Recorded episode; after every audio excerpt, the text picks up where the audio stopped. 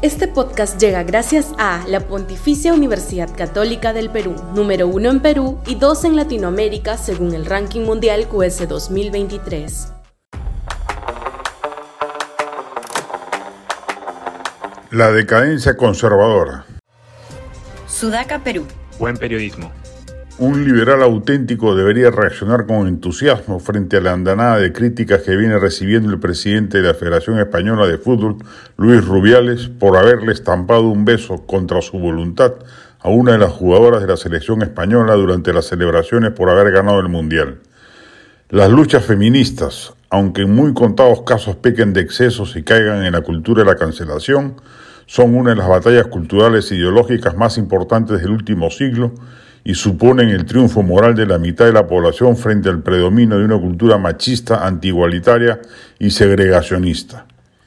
En general, las luchas feministas, aún las radicales, perfectamente entendibles y atendibles, la prédica antirracista, la batalla por la equidad de género y la permisión de las experiencias vitales de todos los géneros, incluyendo en esta batalla la conquista de derechos como el matrimonio gay, la libérrima y contestataria manifestación del arte contemporáneo son síntomas de la inmensa libertad cultural y social que acompaña el desarrollo de las democracias capitalistas liberales. Son signos de su desarrollo, no de su decadencia, como pregonan los conservadores a ultranza, de la mano con las izquierdas anquilosadas que quisieran que nada se mueva y todo se mantenga incólume como si los vientos del tiempo no transcurrieran y las cuestiones morales no hayan cambiado a lo largo de los siglos del crecimiento cultural de Occidente.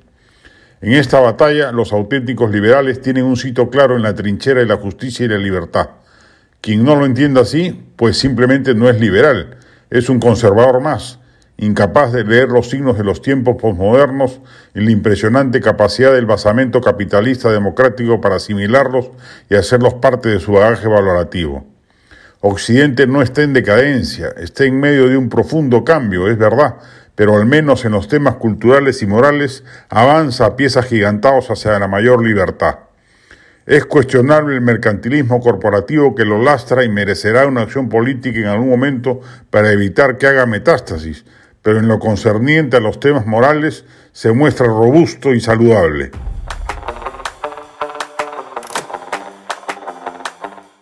Este podcast llegó gracias a AFE, operador logístico líder en el mercado peruano que brinda servicios de almacenaje, transporte de carga, courier y cómics.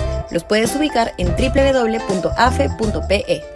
Este podcast llega gracias a la Pontificia Universidad Católica del Perú, número uno en Perú y dos en Latinoamérica según el ranking mundial QS 2023.